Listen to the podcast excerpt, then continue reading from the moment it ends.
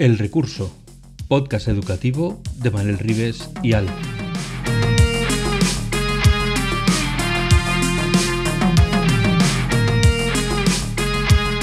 El Recurso es un podcast patrocinado por Golden Mac Edu, Grupo Catwin, tu especialista en soluciones pedagógicas Apple para el sector educativo. Si estás interesado en saber cómo la tecnología amplía las posibilidades de enseñanza y aprendizaje de tu centro, visita nuestra web edu.goldenmac.es.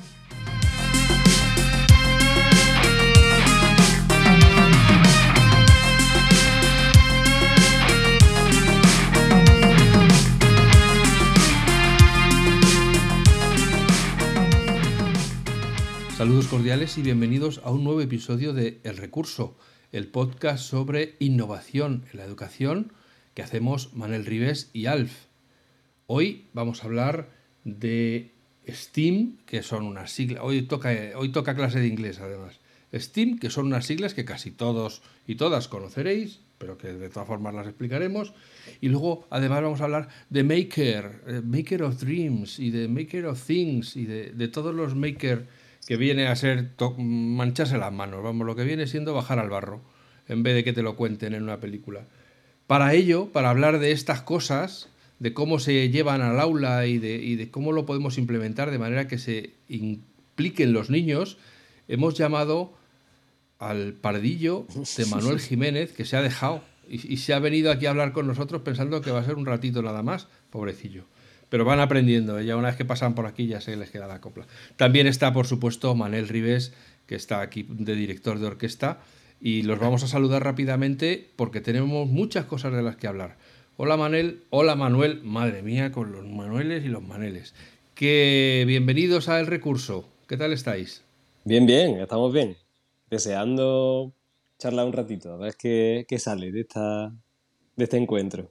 Nada, que estaba viendo que hablaba Manuel ahí muy bien y yo soy el otro Manuel que me llaman por, de todo por todas partes, cosas buenas y muchas veces cosas malas, pero me llaman Manu, Manuel, Manolo y Manel pocas veces. Bueno, pues yo aquí estamos otra vez, otra semana, y como siempre digo, tengo el enormísimo placer de traer a alguien de estas personas que te encuentras por España cuando te invitan a dar una charla o cuando das una formación a otra parte de España que tiene muchas cualidades, pero hay una que yo observo en las personas que suelo traer y que es quizás uno de los puntos en común que menos se valora y para que mí, que, pero personalmente para mí tiene más importancia, que es las ganas de transformar la escuela y la humildad. Y eso me parece impagable de los tiempos que corren. Y la gente dirá que no es importante ser humilde, pues yo creo que es muy importante y no perder la sonrisa de intentar cambiar la escuela, aunque te caigan palos por todos lados. Bueno, hoy vamos a hablar de esos palos que caen porque el mundo maker y el Oye, espera, Manel, Dime. que se me ha olvidado presentar a Manuel. Cuenta tú un poco quién es. Ah, bueno, pues lo cuente mira, él. pues Manuel Jiménez, que lo podéis encontrar en Twitter. Eh, ¿Cómo es tu Twitter? Ahora mismo no lo tengo aquí delante. ¿Cómo es el Twitter, Manuel? Manolito Tic. ¡Jolín! Lo sabía. No quería meter la pata. es verdad, Manolito Tic. Eh, o sea que a ti te llaman Manolo hecho, por, también. Por eso mucha gente me llama Manolito directamente. Ah, Manolito, en el trabajo no, es Manol, me llaman, mis compañeros es Manolito. Manolito. ¿Por qué te pusiste ese, ese, ese seudónimo en Twitter, lo de Manolito Tic? Pues Manel, creo que fue donde nos conocimos. Yo creo que tú y yo nos conocimos en 2013 en un EAVE, ¿puede ser? Puede ser. Un día traeremos a hablar ser, de EAVE. Carmona. Sí, sí, Car seguro. Carmona, creo. Sí, sí, sí, ahí pues estuve. En 2013, sí, yo creo que ahí fue donde nos conocimos nosotros. Y, y fue ahí, fue con, con, la gente de. Creo que fue pues con, con José María Ruiz Palomo, con. Y bueno, así con algunas personas más. No quiero tampoco nombrarlos porque seguro que me dejo alguno atrás. Que, que, yo no tenía Twitter y empezamos a buscarle ahí un juego de palabras y me dijeron, ea, pues Manolito Tic, digo, venga, pues me gusta. Y ahí se quedó y ya, pues ha pasado la posteridad, ha pasado la posteridad como Manolito.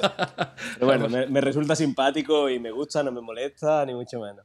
Genial, pues mirad, pues Manuel y yo nos conocemos desde hace, eh, ahora ya podemos decir que una década, en uno de estos eventos que algún día traeremos a alguien del EAVE para a, a hablar no del pasado del EAVE, sino de, de, de la trascendencia del EAVE, porque cuando hablas en pasado parece como que ya no que es algo de, que ya quedó atrás y yo creo que la es uno de estos eventos que trasciende los años que van pasando por encima como el buen vino.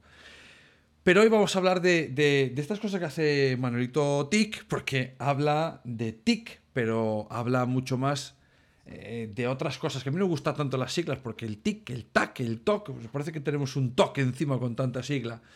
Eh, ¿Tú cómo ves el uso ahora mismo de la tecnología en el aula? ¿Cómo lo ves tú que está pasando? ¿Y cómo te gustaría que pasase? Que esto no me lo dice mucha gente. Bueno, yo creo que, de un tiempo a esta parte, eh, quizá acelerado por la pandemia, lógicamente, no, podemos olvidarnos de, eso que hemos vivido, que parece que ya ha quedado en el pasado también, pero que fue antes de ayer. Eh, ha habido un un poco se levantaron la alfombra ahí de lo que estaba pasando en el aula con respecto a la tecnología y yo creo que la gente se ha puesto las pilas. Eh, probablemente, probablemente sea muy mejorable, muchas de las prácticas sean muy mejorables y muchas cosas, pues bueno, pues sea reproducir lo que se hace sin tecnología un poquito con un poquito de atrezo a veces, ¿no? Pero sí que es verdad que, que hay un propósito, ¿no? Y que hay un, un la gente se siente en el deber, ¿no? Creo yo, de, mantener espacios virtuales, de estar preparados, de manejar la comunicación, ¿no? A través de, la tecnología. Y yo, por lo menos, en, los centros que asesoro y, en el entorno en el que trabajo, pues veo que, ha habido un crecimiento rápido del uso de la tecnología. A lo mejor ya no hay una integración de la tecnología en, en la educación como nos gustaría, ¿no? Pero creo que bueno que, que sea, está caminando, se sigue caminando en, esa dirección y puede que, que, hayamos dado unos pasos un poco más ligeros en los últimos años. Eh, no hemos llegado a la meta, no hemos llegado a la meta. Exactamente, te lo compro, pero veo que lo de la meta aún queda, me queda muy lejos porque lo de la integración, eh, llevo oyendo hablar de la integración 20 años y no veo que suceda la integración. Pero, ¿qué, desde ese punto de vista, el mundo maker, ¿tú qué crees que puede aportar? ¿O qué está aportando en algunos casos que puedas conocer que está sucediendo ya en el aula? ¿Tú qué crees que puede ayudar al personal docente? Bueno, yo creo que, cuando nos ponemos un proyecto de, de, hazlo tú mismo, ¿no? Y que queremos, tenemos una meta, al final nos estamos proponiendo un reto y ese reto, si necesitamos usar tecnología, pues no vamos a tener más remedio que usarla para conseguirlo, ¿no? Al final, pues creo que, trabajar de este modo, a través de metodologías activas y a través de, propuestas maker que están unidas a metodologías como aprendizaje basado en proyectos, como aprendizaje de servicio o, dentro de prácticas un poquito más mm, de, menos envergadura, ¿no? como una tarea competencial. Si estamos, si estamos pensando en que la tecnología nos va a servir para resolverla, pues al final vamos a tener que usarla. ¿no? O sea, que, puede ser un poco la excusa o más bien lo que provoque que se use la tecnología bien, ¿no? Y, supongo que alguna vez alguien te habrá, se habrá acercado a ti y decir, oh, pues he oído hablar del mundo maker y de los makers eh, y me gustaría empezar. Eh, y Manolito Tic, ¿por dónde empiezo? ¿Qué, sería lo, que le dirías tú de, a ver, no te voy a liar demasiado porque te, puedes emborrachar a la primera, te voy a dar de poquito a poco? ¿Qué es lo primero que le podrías decir? Para aquel que dice, pues que todos el todos somos makers al nacer. Qué frase más bonita. Que no, se preocupe, que ya es maker. Todos somos makers al nacer. Vale, pero si, le observando, observando a los niños pequeños jugar, te das cuenta de que, de que todos tenemos un ingeniero dentro. ¿eh? Sí, o sea, yo estoy ahora mm, metiéndome en un mundo que algún día, a ver si consigo traer a alguien de un entorno no voy a contar aquí porque si consigo a alguien, pues yo creo que va a estar muy guay, así que lo voy a dejar así en algo etéreo, pero mm, supongo que alguien cuando le dices eso dice, ya, ya, ya, pero para llegar a mi cole y decirle a mi jefe de estudios o al secretario que suelte la pasta o, al director que me deje un, rato, ¿qué, qué, qué cosas hay por ahí que tú crees que un profe puede empezar? Tengo ganas, pero chico, tampoco soy, no soy, no tengo el apellido TIC. Entonces, ¿qué, puedo hacer? Es que el, problema muchas veces creo que, parte de ahí, de que lo queremos hacer al revés, ¿no? precisamente, de que queremos tener una impresora 3D y entonces pues queremos buscar una justificación a tener una impresora 3D en el aula. ¿no? Entonces, ¿eh? o queremos usar un PowerPoint y entonces queremos utilizar la excusa para usar un PowerPoint. Y no va la herramienta antes, la herramienta, la herramienta va después. ¿Qué es lo que queremos hacer? O ¿tú qué quieres hacer en tu clase? Pues yo quiero hacer esto y esto. Bueno, pues esta solución, pues esto a lo mejor lo puedes hacer con no sé, hay, hay recursos que a mí me apasionan, que dentro de, una corriente que se llama Tinkering, que es con material reciclado, no sé si lo conocéis. Sí, de, hecho... Eh, que son, son, muy maker. Sí, sí. De hecho, el Tinkering, eh, como, como concepto, ya lo utilizaban en el Mid Media Lab. De hecho, yo tengo un, bueno, una historia de, una presentación que hice en su momento y hablan del Tinkering y ya en los Mid Media Lab estaban estudiando cómo los nanos utilizaban el tinkering, que es básicamente pasártelo bien eh, desarrollando prototipos y viendo cómo se mezclan cosas y que, y que los nanos desarrollaban competencias brutales, ¿no? Pero mm. dinos algo del Tinker, una, una pieza, porque muchas veces luego la gente se acerca y dice, vale, vale, está guay, pero, mm, jo, pero ¿por dónde empiezo? ¿Por, mm, algo sencillo que le, que le pues, llame la atención?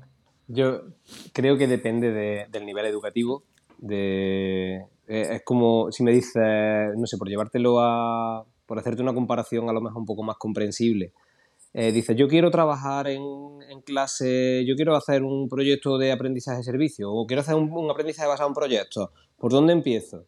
¿Qué es lo que tengo que hacer?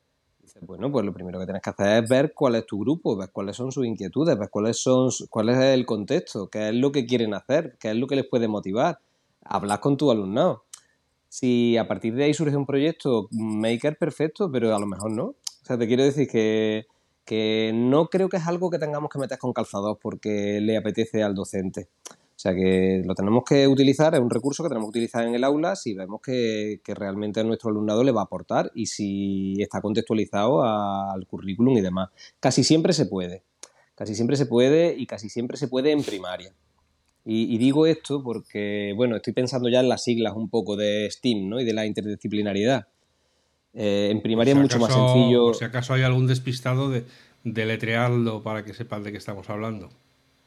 STEAM quiere decir como vapor en inglés, ¿no? Quiere decir eh, ciencia, science, technology, tecnología, engineering, ingeniería, eh, A de arts, de artes, y, la M, la última M es de matemáticas, de maths.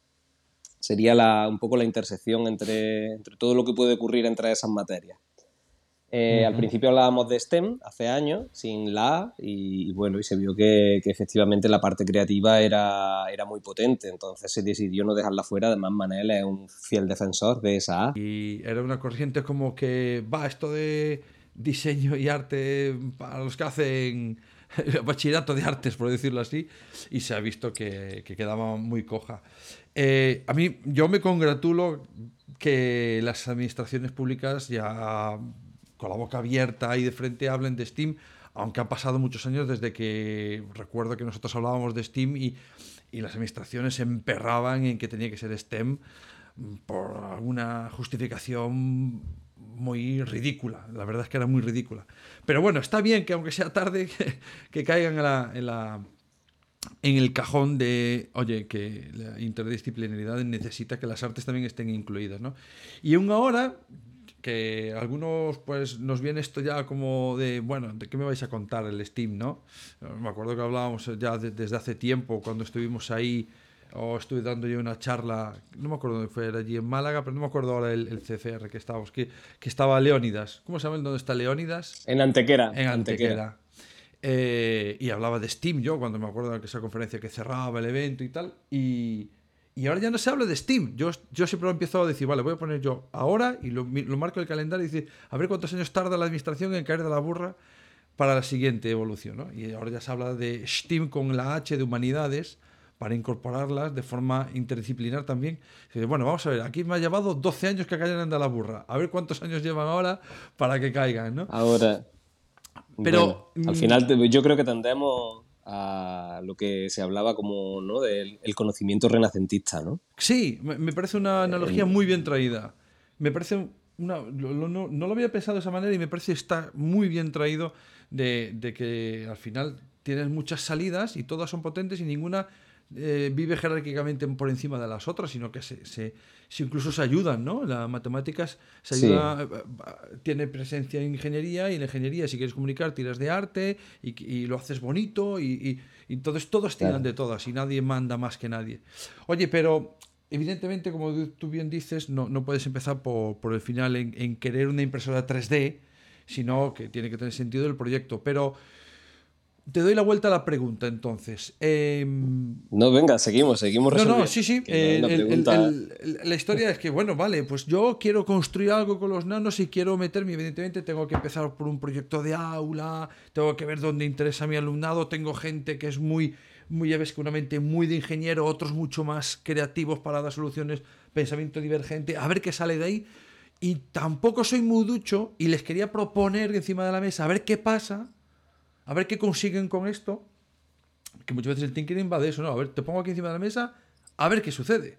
Y a ver qué sacáis vosotros y os, y os apañáis. Y esto lo acabo de hacer yo con niños de primero y les he dado un ordenador viejo y dice, a ver si son capaces de abrir algo. Lo despiezaron entero. O sea, em, parecía una jauría humana con destornilladores. Y lo despiezaron sin romper ningún tornillo. Y era como, ¿cómo que un niño de primero no puede tener un destornillador? Y lo han hecho fantástico. A ver qué pasa aquí. Y desarrollan muchísimas habilidades, ¿no? Entonces, ¿Tú qué dirías que, qué plataforma o qué elemento de eh, hard eh, te parece a ti, en tu opinión, ah, esto da mucho juego en el aula? Luego tendrás que currarte tú el proyecto, pero esto da juego. Hombre, yo creo que, que, la impresora 3D para el mundo maker da muchísimo juego, por supuesto, porque es que cualquier cosa que imagines la puedes tener y después tocar, ¿no? Eh, y puedes imprimir mecanismos para crear un engranaje, para crear, bueno, puedes hacer muchísimas cosas, ¿no? Y creo que, que puede dar mucho juego en el aula, pero de todas formas, eh, alguien que se inicie, a lo mejor piensa que la impresora 3D es como la impresora de papel, que le pone el folio y aquello sale. Y, y la impresora 3D tiene mucho de artesanía, ¿vale? Y mucho de encontrarte problemas, de solucionarlo y dedicarle muchas horas. Entonces puede que al final sea un poco contraproducente empezar por ahí. Sí que lo veo un recurso muy interesante en el aula, tener una impresora 3D y utilizarla con, con, el alumnado, pero sí que hay que estar preparado. No pienso que sea algo que puedes hacer mañana. Es decir, me voy a comprar una impresora 3D, la voy a poner aquí y mañana la tengo con ellos. Bueno, requiere de, de, muchas horas de uso, que por supuesto puede ser con el alumnado, ¿eh? que no es que el, docente tenga que estar perfectamente preparado para que cuando llegue al aula, antes de cualquier problema, sepa salir, no, no, aquí estamos aprendiendo todos juntos y, de eso, y de eso se van a enriquecer el alumnado, porque son los que van a resolver los problemas. O sea que, pero que, que no nos esperemos que aquello va a funcionar solo y que no vamos a tener ningún problema. Pero bueno, aparte de esto, ¿por dónde empezaría yo? Vale volviendo, volviendo un poco a quiero introducir, quiero hacer un proyecto Steam o quiero introducir la, cultura maker en el aula, yo empezaría un poco pensando efectivamente en qué quiero hacer, qué proyecto quiero llevar a cabo y, y, buscaría soluciones dentro de este ámbito. O sea, si yo quiero que las soluciones sean hacer algo, hacer algo de corte tecnológico teniendo en cuenta aportar una solución tecnológica a un problema, pues primero buscaría el problema. Eh, al final es como el, aprendizaje basado en proyectos, ¿no? Claro, buscaría el problema en el entorno. Y. Eh, no sé, pues, por ejemplo, vamos a pensar en algo que ocurre en todos sitios. Vamos a reorganizar el tráfico de nuestro pueblo o el tráfico de nuestra ciudad, porque el tráfico de nuestro barrio, porque pasa esto, pasa lo otro, encontramos tal problema. O la limpieza de las calles, o la iluminación, que, que yo partiría, partiría por el, por el problema del entorno que queremos resolver. Hay muchísimos problemas y hay muchos proyectos que nos pueden inspirar de esto en la red, que la gente documenta y los comparte. Hay muchos docentes haciendo cosas muy chulas y, y eso pues empezaría, pues bueno, quiero hacer un proyecto de tipo patrimonio, por ejemplo, para poner en valor algo que hay. Bueno, pues puedo hacer una maqueta. Se me viene a la cabeza un proyecto fantástico de, Diego García en, en Granada, ¿no? El de la Alhambra Mágica, no sé si lo conocéis porque con placas Makey Makey, con... A Diego García, sí. Ah, mira, eso es a donde quería yo llegar, ¿no? Eh, hay, porque a lo mejor la gente tiene el concepto de que el mundo maker requiere a lo mejor de un desembolso que ni siquiera eh, su, pensamiento anterior a acercarse a la cuestión, ¿no? Y ya dice, no, uff, yo no tengo dinero. Eh, ¿Qué coste tiene el Makey Makey, que es ahora en algunos entornos es muy, muy Makey Makey, pues creo que las placas originales eh, están ahora más caras que estaban hace unos años, creo que andan por los 50 euros, el kit original, pero los compatibles que encontramos en muchas otras tiendas, eh, pues no sé, andarán por los 15 euros o algo así. O sea que no es, un coste bastante asumible. si es que muy asumible, además comparándolo seguramente con una impresora 3D que es este otro concepto que bueno, está ligado de construir tus propias piezas, ya nos vamos a. Pero una impresora está ya, una impresora bastante decente para el aula la tenemos en 300 euros, ¿eh? que tampoco es una barbaridad. Ya. No, no, no. Y aparte que no tiene por qué ser del aula, puede ser de muchas aulas. No, no se claro, están imprimiendo todo el día. Eh, claro, y. ¿Conoces algún proyecto? Que te decía de, la Alhambra mágica. Que la memoria de. Eh, hicieron una, una, maqueta de la Alhambra en Granada. Eh, partes eran hechas, pues creo que había materiales, creo recordar que había materiales hasta de plastilina, de papel, cosas hechas de manualidades y demás. Había cosas impresas en 3D.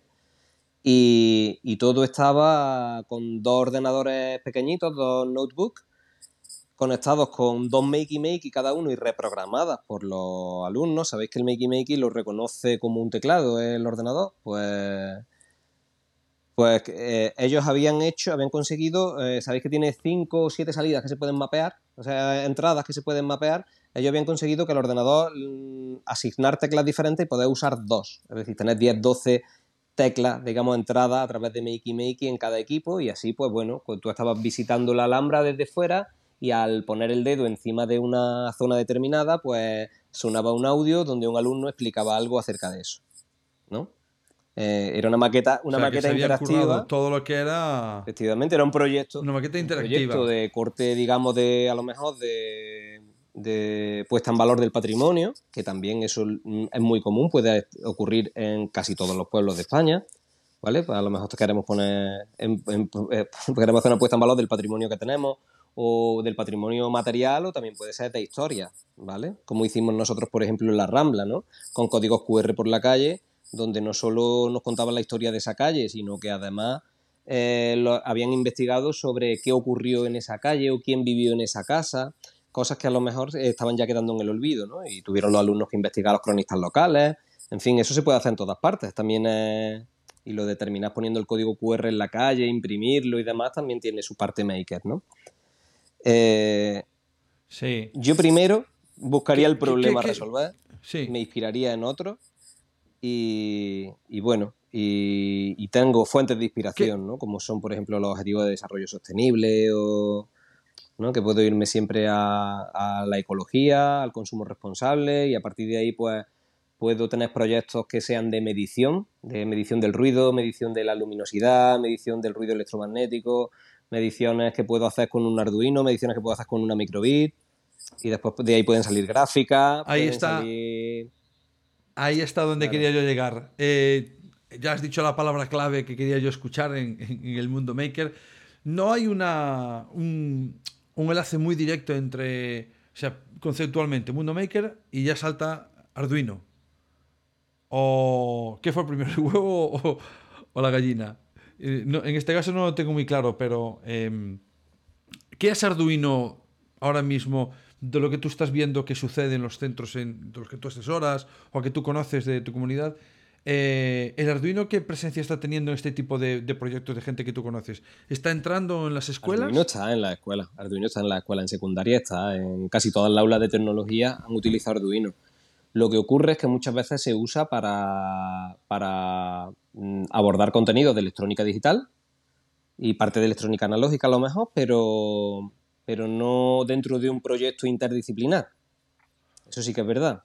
Entonces, Arduino se está viendo también en niveles inferiores a lo mejor, incluso en, secundaria, desplazado por, otras placas que están surgiendo que no tienen la ventaja, digamos, que con la, fuerza con la que llegó Arduino, que es hardware libre, ¿vale? Que todo está abierto, sino que, bueno, son placas mm, propietarias como Makey Makey o como o como microbit, pero que, al tener programación orientada en bloques, aunque Arduino ya la tiene también, pero al tener programación orientada en bloques, tener simuladores que funcionan, quizás se está viendo un poco desplazada, sobre todo en primaria, los niveles, porque, pero bueno, no creo que sea malo tampoco, es decir, tenemos más alternativas ahora y, las, y se están usando.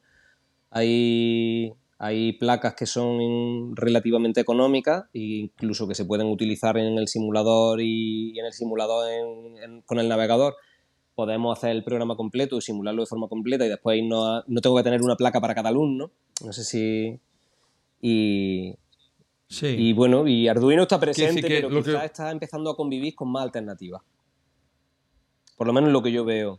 Quiere decir que lo, lo, lo, que propondrías como forma de solución para no aumentar el coste del, económico que implica utilizar ese tipo de soluciones sería utilizar el simulador que trae para hacer la programación, verificar que funcione y luego programarla a la placa y entonces podrías tener menos placas, ¿no? sí, incluso en, proyectos de Arduino que requieren de cableado y demás, eh, yo creo que un poco la, progresión sería empezar con el simulador porque mm, los fallos mm, no los va a cantar el depurador. Luego cuando tú no has conectado un cable bien o estás haciendo un mal contacto no lo ves no lo ves. Y si tú lo has probado y sabes que efectivamente funcionaba, pues ya sabes que el fallo no está en tu código o el fallo no está en el diseño, sino que el fallo está en, cómo has cableado y demás. Entonces, en, proyectos así ya yo creo que el simulador es algo esencial, ¿no? En la progresión también de la dificultad del, proyecto en el aula. Empezamos por, por simularlo, empezamos por asegurarnos de que todo está bien, porque si no, muchos pueden tirar la toalla. Ahora te voy a hacer una, una, una pregunta conceptual. Eh, porque sé que estás en formación, así que entiendo que tienes que asesorar y estás mm, en algunas cosas por encima de personas a las que asesoras y, por otras cosas estás por debajo de personas que te mandan. Y entonces en toda esa verticalidad... Eh, muchas veces debajo de esas personas que este asesoro este también estoy, ¿eh? Muchas veces. De creer que los asesores sí, sí, pero era un poco para... ni mucho menos. No, no, no, no, no, no, no era en ah. cuestión de saber, sino de que, bueno, pues eh, la administración, por, para suerte, para bien y para mal, yo creo que a veces demasiado para mal es muy jerárquica. Entonces te toca a veces que te vengan de arriba y, chico, pues tengo que decirte lo que me han dicho y va para abajo, ¿no? Y a lo mejor tú no estás a veces de acuerdo. Me ha pasado a mí no estar de acuerdo con muchas de esas cosas. Eh, la cuestión es, visto de esa manera y, viendo que se generan posibilidades de educación donde una simple placa que puede costar 15 euros o hasta 50 euros te posibilita presentar a los alumnos una idea de, desarrollar un proyecto eh, que les hace cambiar un poco los esquemas de lo que es aprender, eh, se, está, está, dejando al profesorado presentar esas soluciones como desarrollo de aprendizaje o tú lo ves aún un poco muy encorsetado de sí, lo están dejando, pero realmente el sistema por un lado te dice una cosa y luego es complicado llevarlo adelante porque tienes las programaciones, tienes los objetivos, no sé qué, y, cuesta mucho armar todo. O, ves que ahora ya empieza a ser más flexible la cosa? Yo, vamos, mm, hace años que, lo veo flexible. Es decir, no es flexible en, el constructo que tienen muchas muchas personas de, lo que tiene que, que suceder en el aula o de lo que tiene que ser una programación. Pero yo creo que desde que la legislación habla de competencias y que el aprendizaje tiene que ser competencial, todo esto puede entrar en el aula de una forma muy natural. Pienso ahora que, la nueva legislación, la LONLOE, pues todavía aboga más por, estos cambios ¿no? y que lo justifica todavía más. Entonces yo creo que ya el partir de competencia directamente eh, nos deja muy claro que, que, en el aula hay que trabajar de otro modo. Que hay cosas que no se pueden hacer eh, con un enfoque únicamente transmisivo, ¿no? sino que el alumno tiene que hacer. No sé si... Y, tú ves... Sí, y tú ves ese mismo pensamiento a la hora de, establecer los límites de las áreas, porque claro, el STEAM es como muy interdisciplinar y, eh, quiero decir, conceptualmente es algo que llevo defendiendo hace muchísimos años, pero que no sé, no, sé lo que me pasa a mí, sé lo que estoy viendo en la administración aquí, pero me faltan referencias de otros lados y no sé si ahí en Andalucía eh, están abogando más directamente, porque por ejemplo sé que, que la Andalucía tiene, ha publicado una serie de materiales, de propuestas de aprendizaje eh, ya preparadas para el OMLOE. Eh, para nivel, para toda primaria, todos los cursos, con lo cual ya facilita mucho que el profesor diga, ah, pues mira, es que no sé cómo hacer un proyecto porque he dado clase de mate, de lengua, de geografía por separado y ahora pues puedo. ¿Crees que también a nivel de mm, generar horarios, eh, generar horarios, generar materias, generar profesorado, ya se está facilitando que, se, que surjan estas eh, posibilidades en el mundo maker? No, yo pienso, bueno. ¿O ves aún que hay mucha reticencia? Vamos a ver, creo que que si hay voluntad en un claustro, y si hay voluntad ya no tiene que ser en el claustro, si en, un, en tres compañeros que son de diferentes áreas y quieren hacer un proyecto común, si hay voluntad encuentran cómo hacerlo. Sí que es verdad que a veces puede ser a costa de trabajar más, porque no tengan ese espacio de reuniones en el horario, a coste de, dedicar tiempo, incluso recursos personales a, a cosas. Lo más importante al final, eh, y como no ha pasado siempre en el aula, es la voluntad del docente por querer hacer algo. Y, es verdad que en secundaria es todavía más difícil, porque como los departamentos son mm, todavía, digamos, hacen que, esté todo más compartimentado, pues la interdisciplinariedad se vuelve un poco más, más difícil, más sujeta a los horarios, más...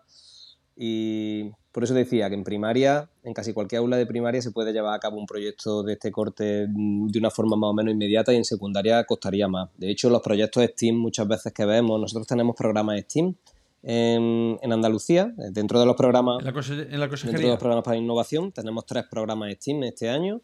Uno que es de robótica y pensamiento, o sea, uno que es de robótica, perdón, otro que es de pensamiento computacional, es programación y robótica, otro pensamiento computacional y otro de, ingeniería, o sea, mm, sí, ingeniería aeroespacial.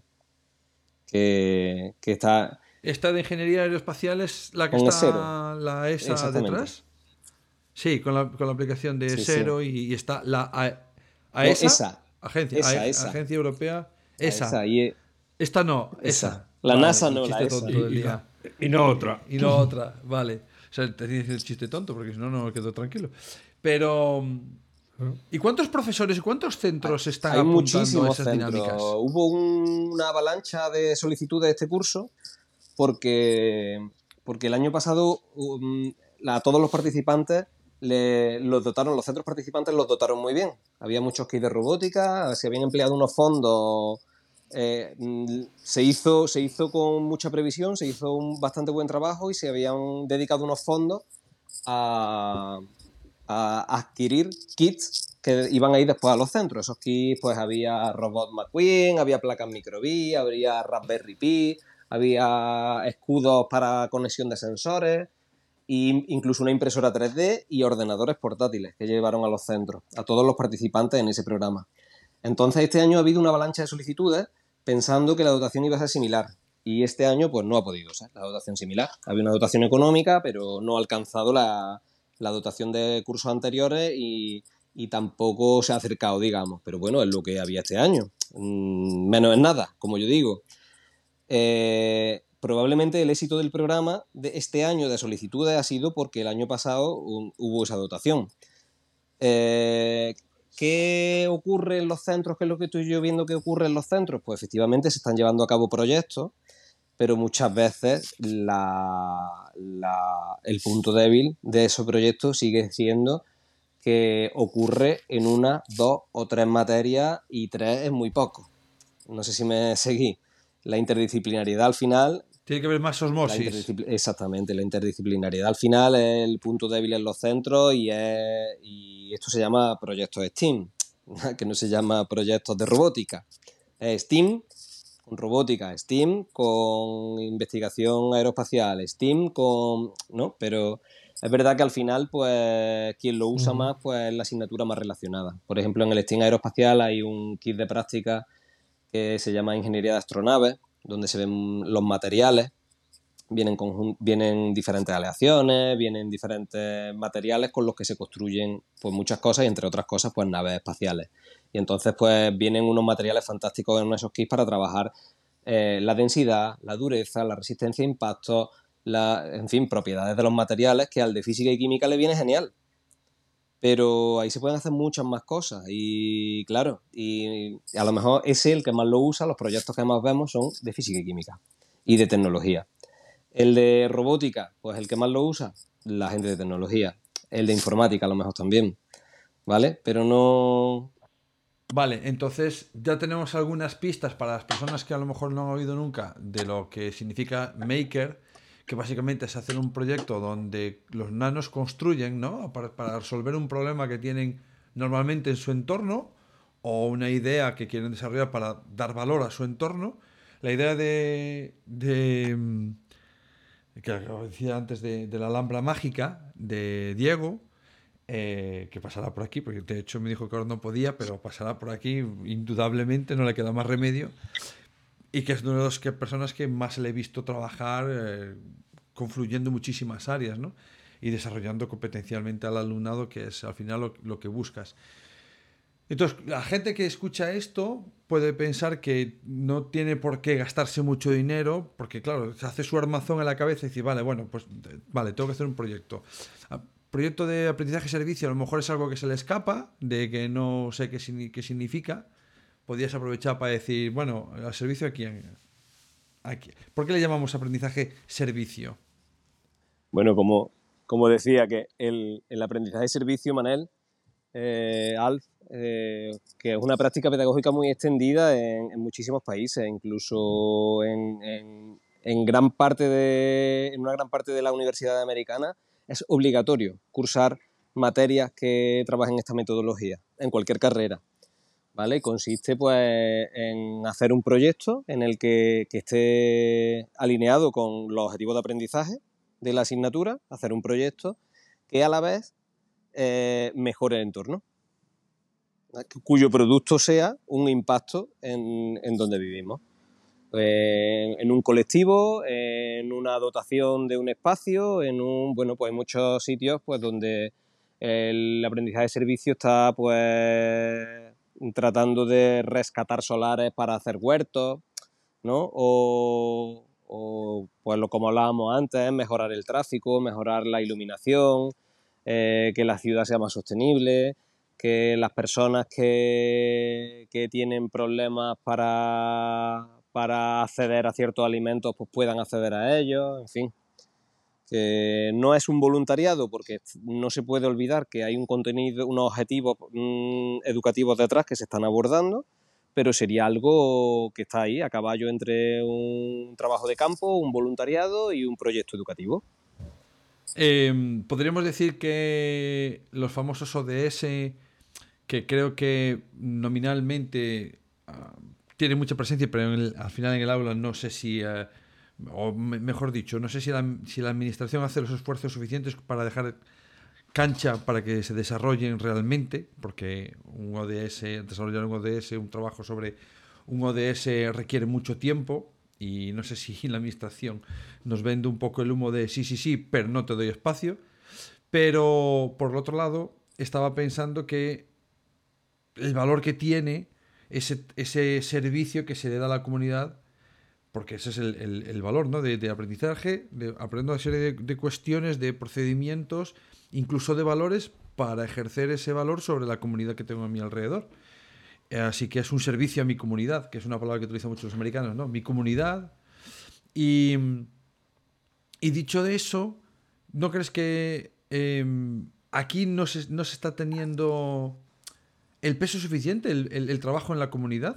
Como, no lo digo como obligatorio, porque si fuese obligatorio a lo mejor quizás pierde un poco de valor, pero... O quizás sí, como hacen los, americanos. No sé si, si sería mejor, pero ¿no crees que, hacemos demasiado enseñanza para que aprueben y la comunidad, pues no me toca a mí trabajar con ella? Mójate. Bueno, pues pienso que, que, cada vez hay más prácticas que, están muy contextualizadas al entorno y, que tratan de mejorarlo, pero lógicamente también hay mucho de lo que tú hablas. Entonces, eh, no sé, creo que los aprendizajes más significativos se dan cuando se conectan las cosas, ¿no? Y cuando estamos conectados con la vida real, con las necesidades reales y, y con las personas que nos rodean, ¿no? Sí. Mm, ahora, eh, ¿se debería hacer más? ¿Se debería hacer de forma obligatoria? Bueno, ya es un debate que, no sé, que puede dar mucho de sí. Entonces, ¿se debería hacer más? Está claro que sí. ¿Se debería hacer de forma obligatoria? bueno, pues yo creo que sí, se debería quizá un poquito fomentar, ¿no? Sí. Em, ¿Tú tienes algún lugar en la red, aunque sea de solo eh, de la comunidad eh, autónoma en la que trabajas, pero que sea accesible desde el exterior? Vaya, que no tengas que tener un login de trabajador de la educación en tu comunidad para acceder, en la que la gente pudiese ver ideas, porque dices, ah, yo sé que hay que partir de un proyecto y tal, pero me, falta bagaje, no sé por dónde lanzarme. Si pudiese ver alguna idea que me pudiese inspirar, mm, ¿tú tendrías algún lugar donde, donde la gente dice, mira, aquí seguro que saca, sacáis alguna idea? Eh, ¿Te refieres a, al, tema Maker, Maker o Steam, sí? Pues no tengo en mente así ningún repositorio que haya donde se hayan documentado proyectos, donde se hayan mm, documentado proyectos y estén ahí accesibles a todo el mundo. Nosotros tratamos, en, como dices, con login y con, y con credenciales de... Sí que en, la formación que se hizo el año pasado de, los programas de Steam, pues que entre todos los participantes de toda Andalucía al final tenían que compartir su proyecto, tenían que compartir lo que habían hecho, pero se comparte dentro de una, de un aula virtual con todos los participantes. No hay un repositorio donde esté todo publicado de forma pública y abierta. Se invita a la gente a que lo haga, pero no, no hay nada así a nivel... No, no que yo sepa. Bueno, pues lo dejamos como idea para que la gente que, que manda ahí, pues haga un repositorio de... Yo creo que incluso sería honrar a las personas que han trabajado ahí, ¿no? Para que se les vea el esfuerzo de cambiar un poco la forma de, de, aportarles un aprendizaje a los nanos y de esa otra manera también muchos profes que, que quieren lanzarse a ofrecer otras posibilidades a su alumnado, pues que tengan desde dónde lanzarse, ver ideas que les sugieren cómo pueden eh, empezar en un mundo Steam. Y si es con Maker, pues nos ha dado aquí eh, Manuel Jiménez algunas ideas interesantes que, que pueden estar en el aula a un coste muy bajo como Makey Makey.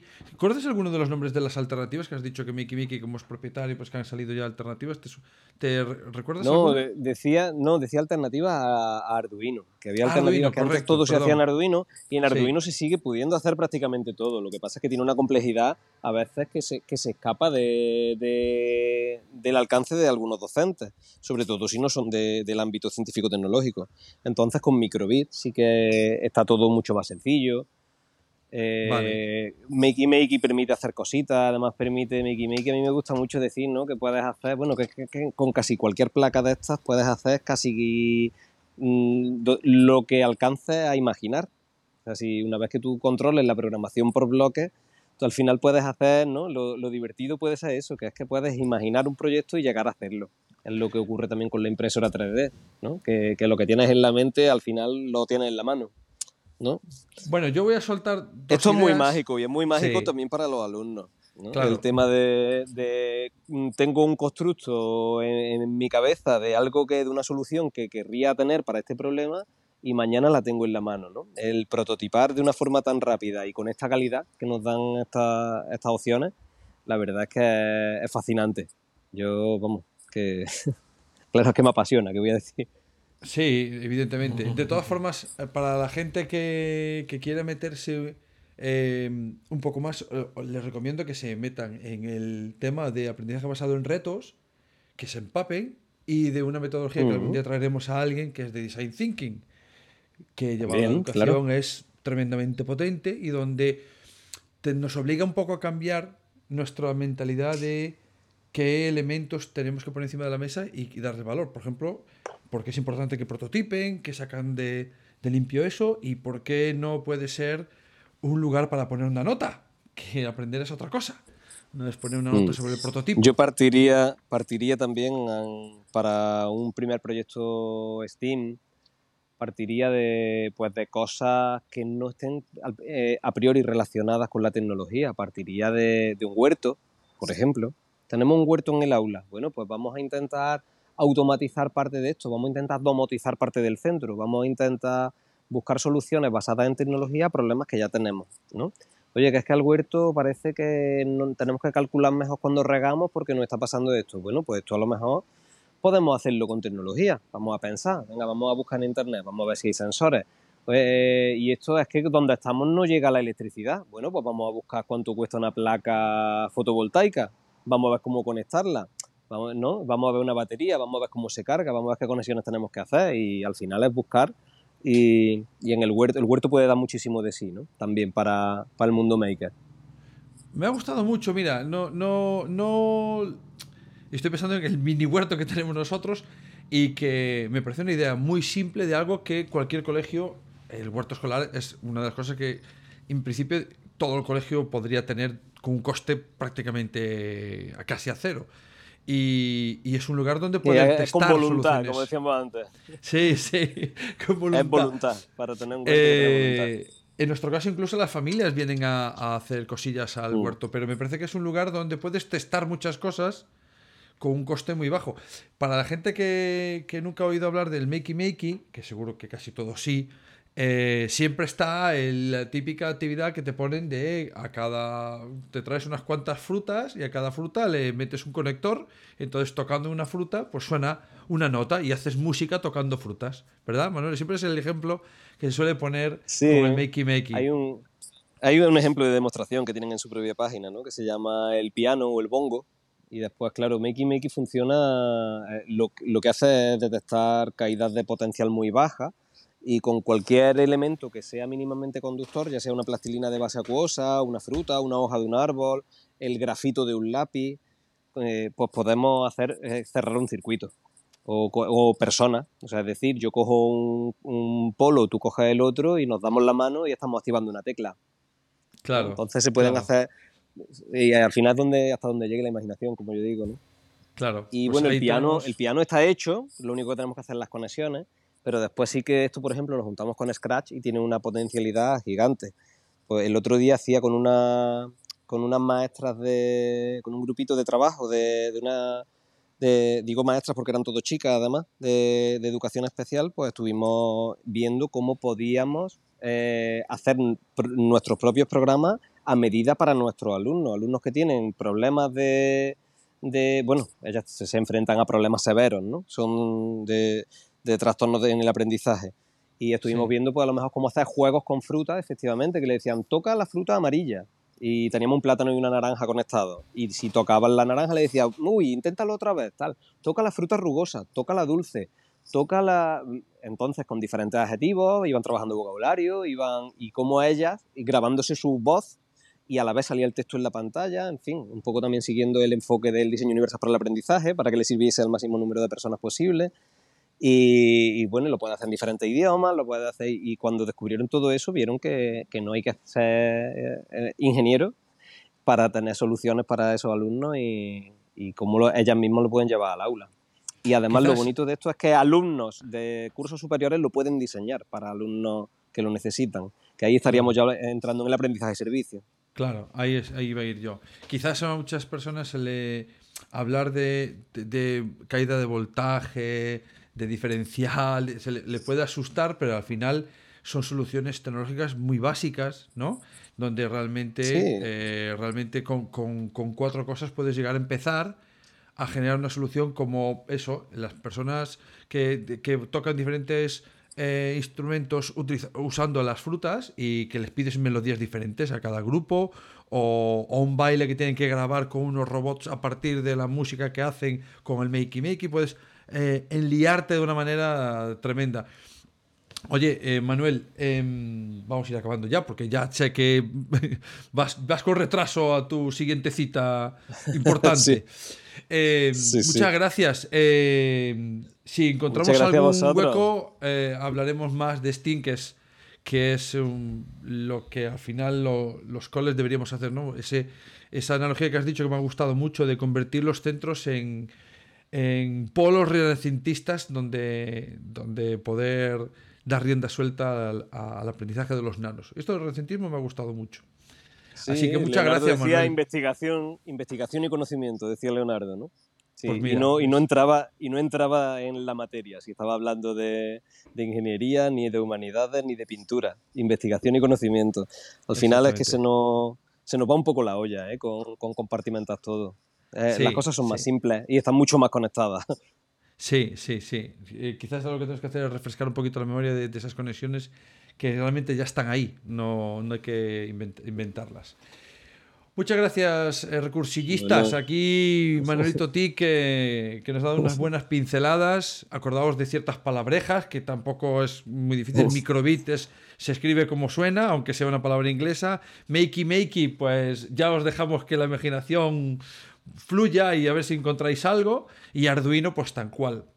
Y una impresora 3D, voy a decirlo antes de que se acabe, porque la impresora 3D. Mira, la impresora en 3D se escribe impresora. y luego un 3 y una D. Y una D. Pero, como decía Manuel Jiménez, que muchas veces es eh, la excusa para querer meter en un artilugio que luego muchas veces está parado, salvo porque el, el, flipado de turno del cole le saca algo partido. Y esa no es, no puede ser la cuestión. Os recomendaría que antes de hacer impresora 3D hicierais barro. Y antes de hacer barro, dejáis a los chavales hacer mucha plastilina y luego a lo mejor es cuando veis la necesidad de tener una impresora 3D. Si no, eh, quedaos con el barro y la plastilina, que le sacaréis incluso conectores al Mickey Mickey.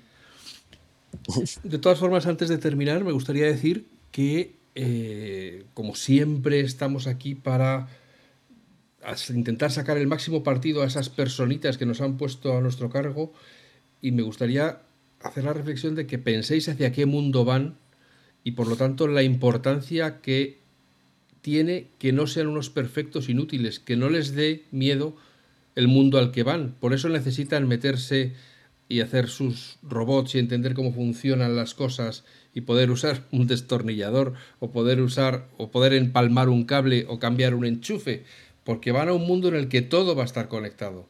Así que en la medida en que puedan usar sus manos para descubrir cómo funcionan las cosas, les estaremos preparando mejor para el mundo al que van dicho esto, eh, pues dicho esto, a los Manueles, a los Maneles, a los Manolitos, a los a todos esos, a los Lolos, a todos les, damos las gracias por haber estado aquí este rato hablando con nosotros de las eh, asignaturas STEAM o como lo quieran llamar, o de las materias STEAM, de cómo traerlas al aula, de cómo implicarse en, este tipo de, de trabajos y de, la importancia que tiene que estén varias asignaturas implicadas en, ello.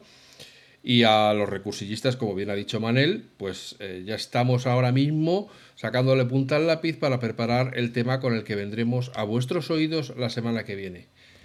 Así que nada, que seáis felices y nos vemos, nos escuchamos en, en, en Menos. Hasta, pronto. Podcast patrocinado por Golden Mac Edu, Grupo Catwin, tu especialista en soluciones pedagógicas Apple para el sector educativo. Si estás interesado en saber cómo la tecnología amplía las posibilidades de enseñanza y aprendizaje de tu centro, visita nuestra web edu.goldenmac.es.